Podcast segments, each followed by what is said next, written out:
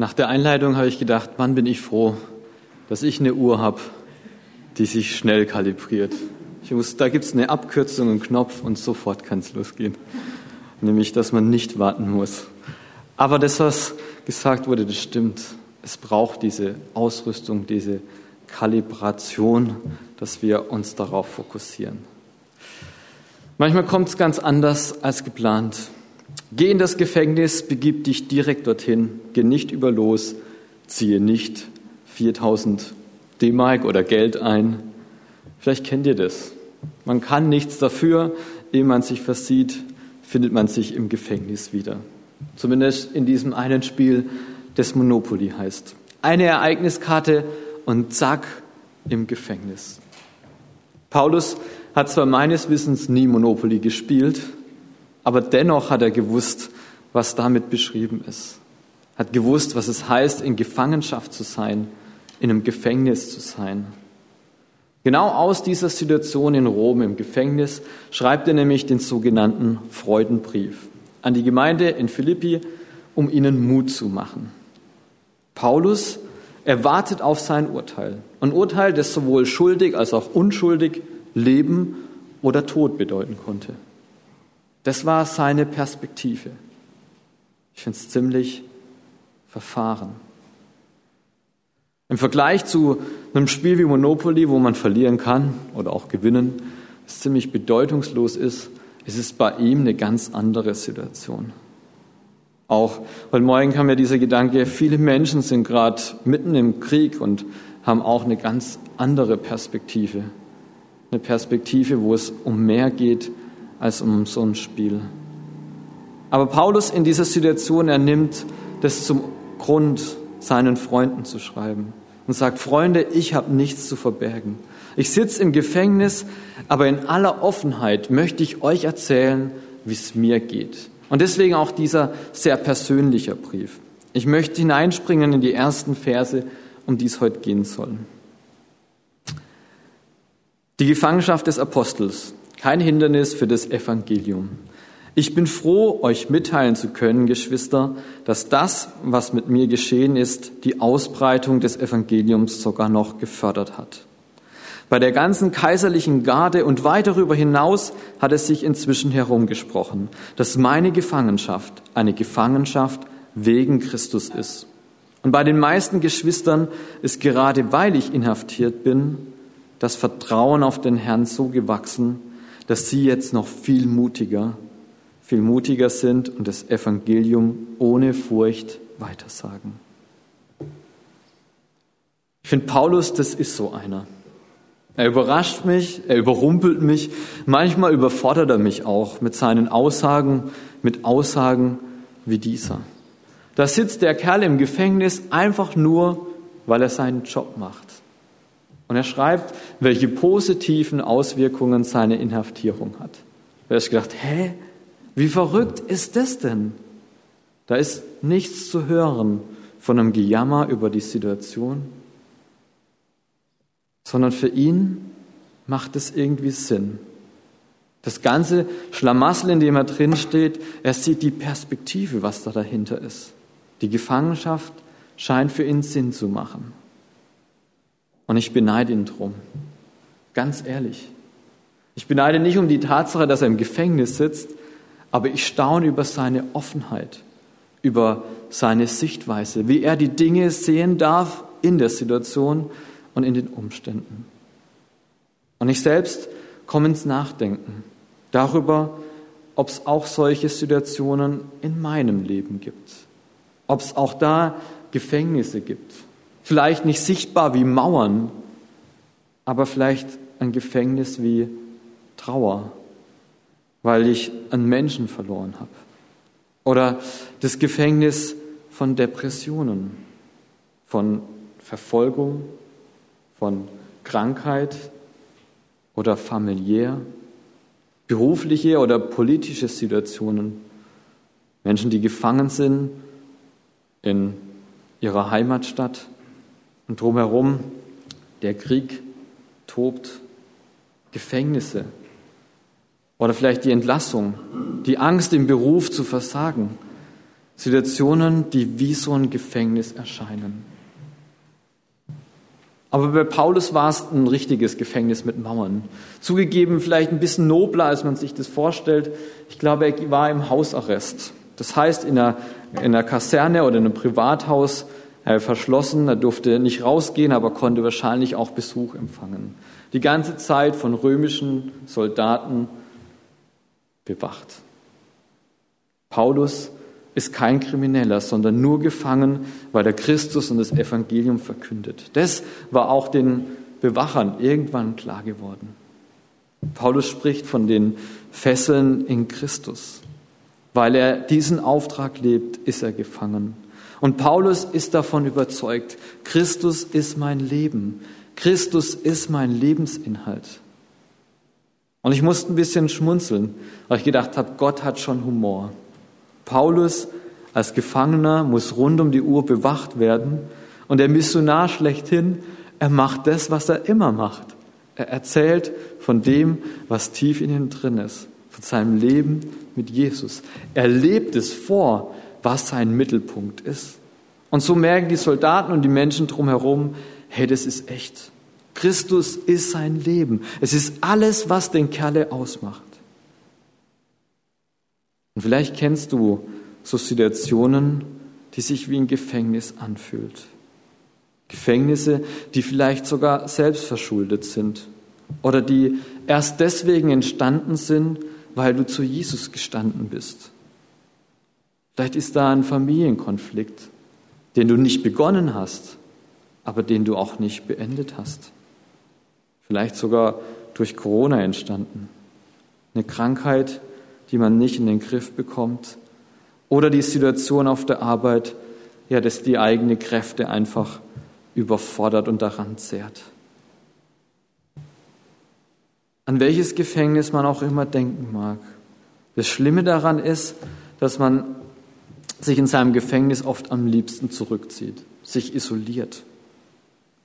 Man beginnt sich zu bedauern, zu meckern, die Fehler zu suchen und dreht sich nur noch um sich selbst.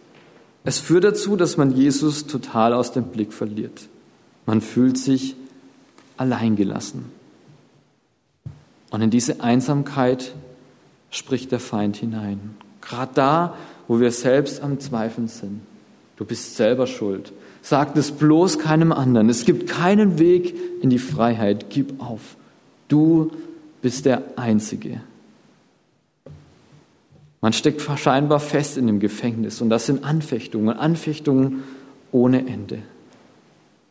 Wie gut ist es, wenn man in so einer Situation eine Kleingruppe oder eine Person hat, wo man ehrlich sein darf. So wie Paulus das macht. Hey, keine Masken, nichts zu verbergen.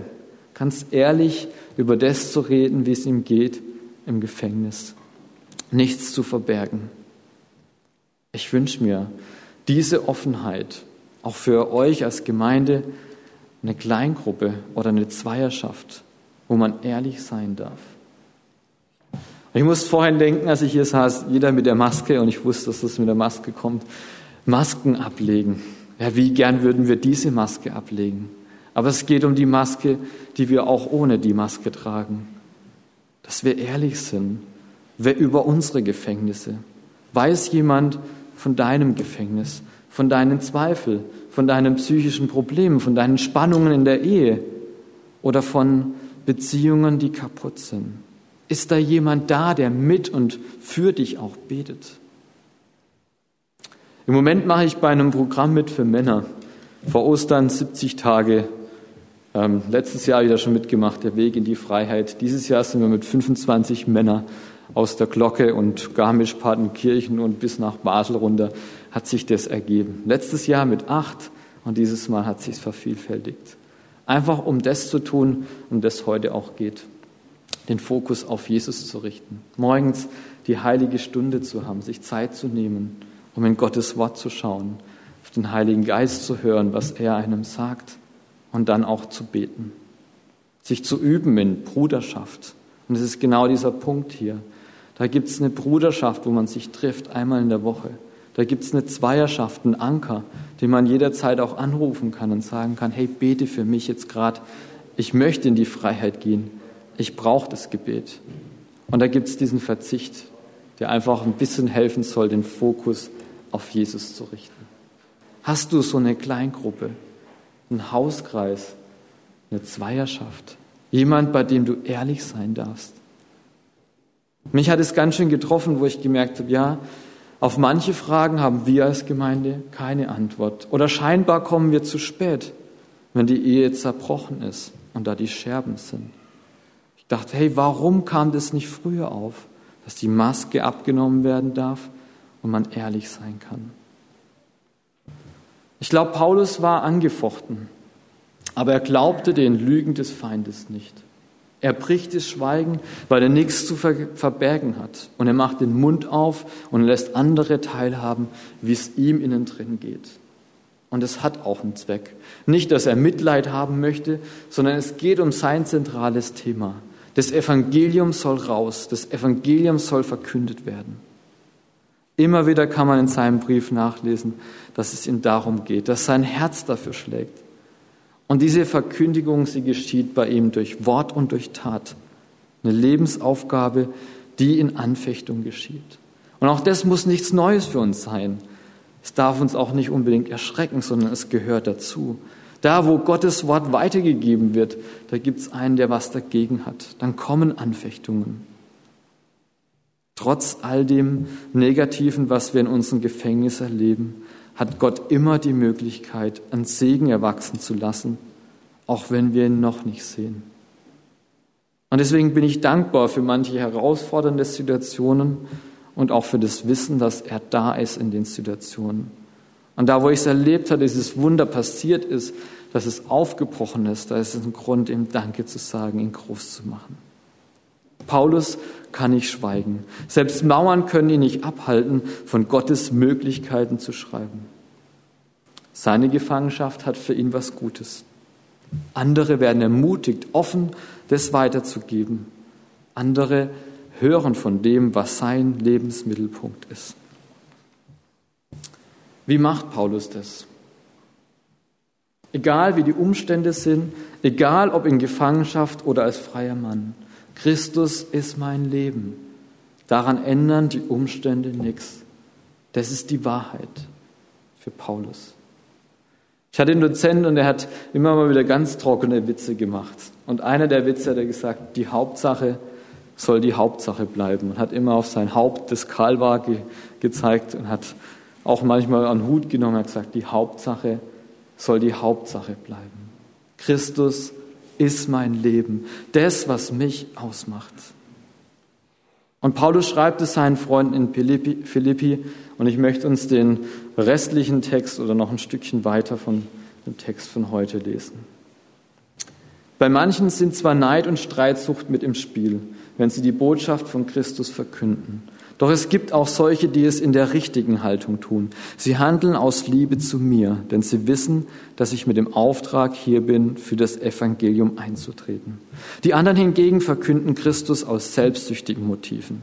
Sie meinen es nicht ehrlich, sondern hoffen, mir in meiner Gefangenschaft noch zusätzliche Schwierigkeiten zu bereiten. Aber was macht es schon? Ob es nun mit dem Hintergedanken geschieht oder in aller Aufrichtigkeit. Entscheidend ist, dass im einen wie im anderen Fall die Botschaft von Christus verkündet wird. Und darüber freue ich mich. Auch in Zukunft wird nichts mir meine Freude nehmen können. Denn ich weiß, dass am Ende von allem, was ich jetzt durchmache, meine Rettung stehen wird, weil ihr für mich betet und weil Jesus Christus mir durch seinen Geist beisteht.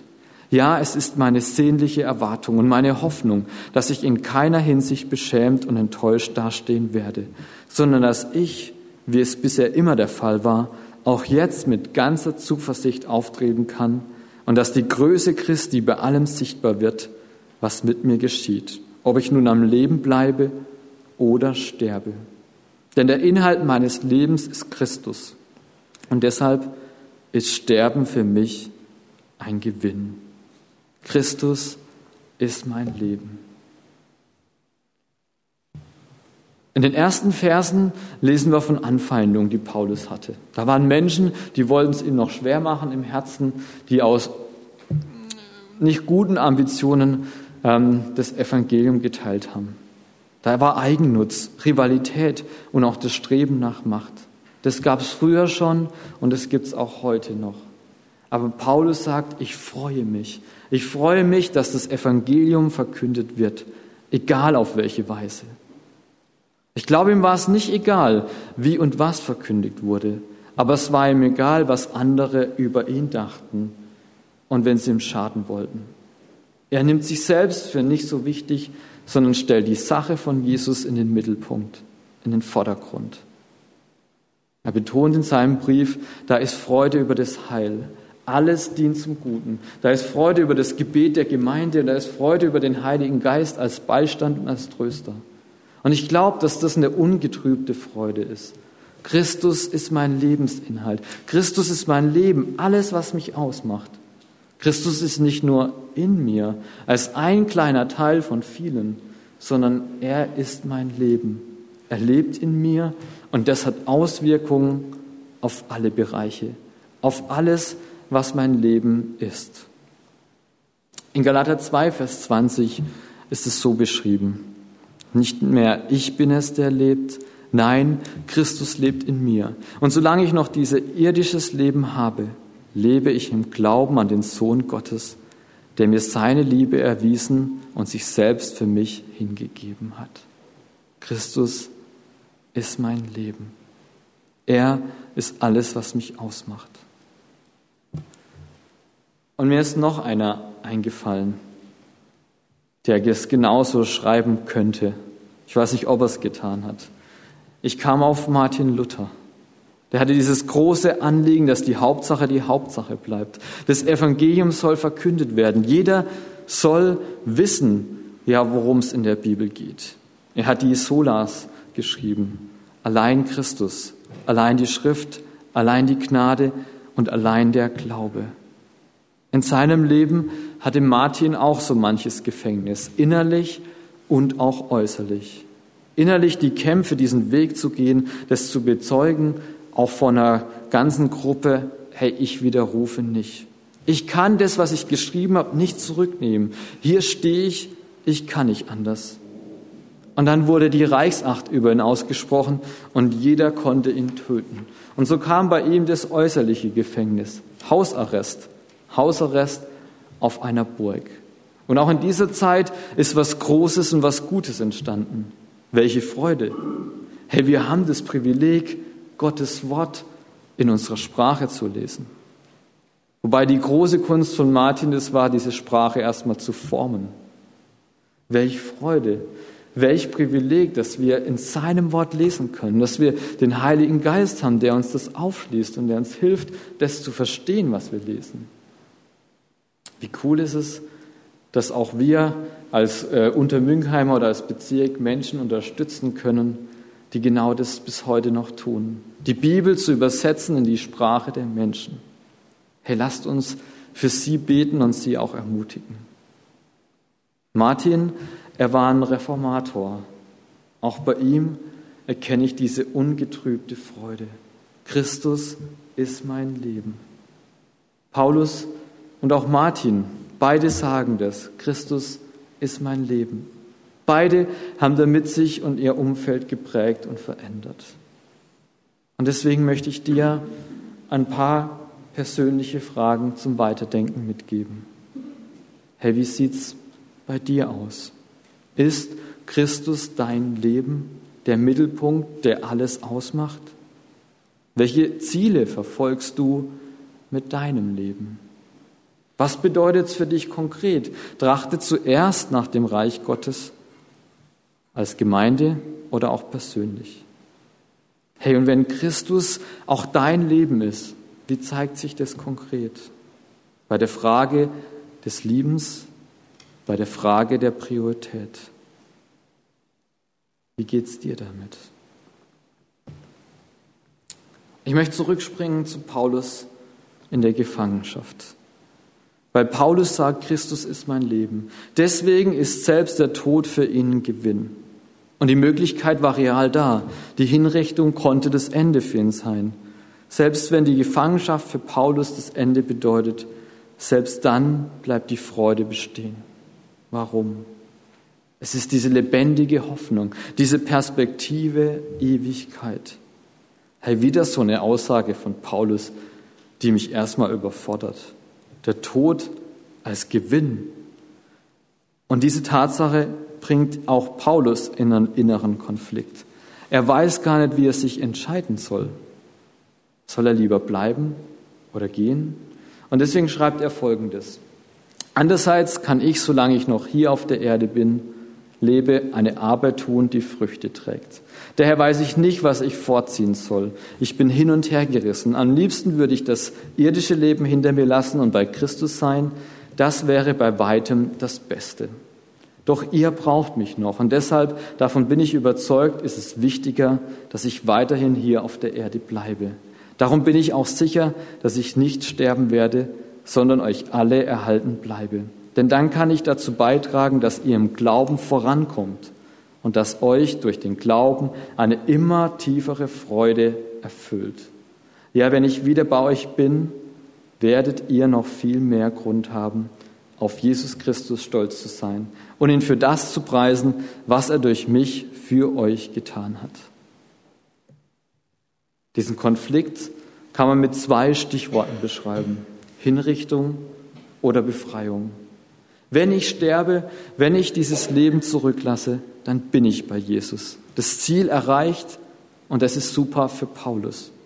Neues Leben in der völligen Gegenwart bei Jesus.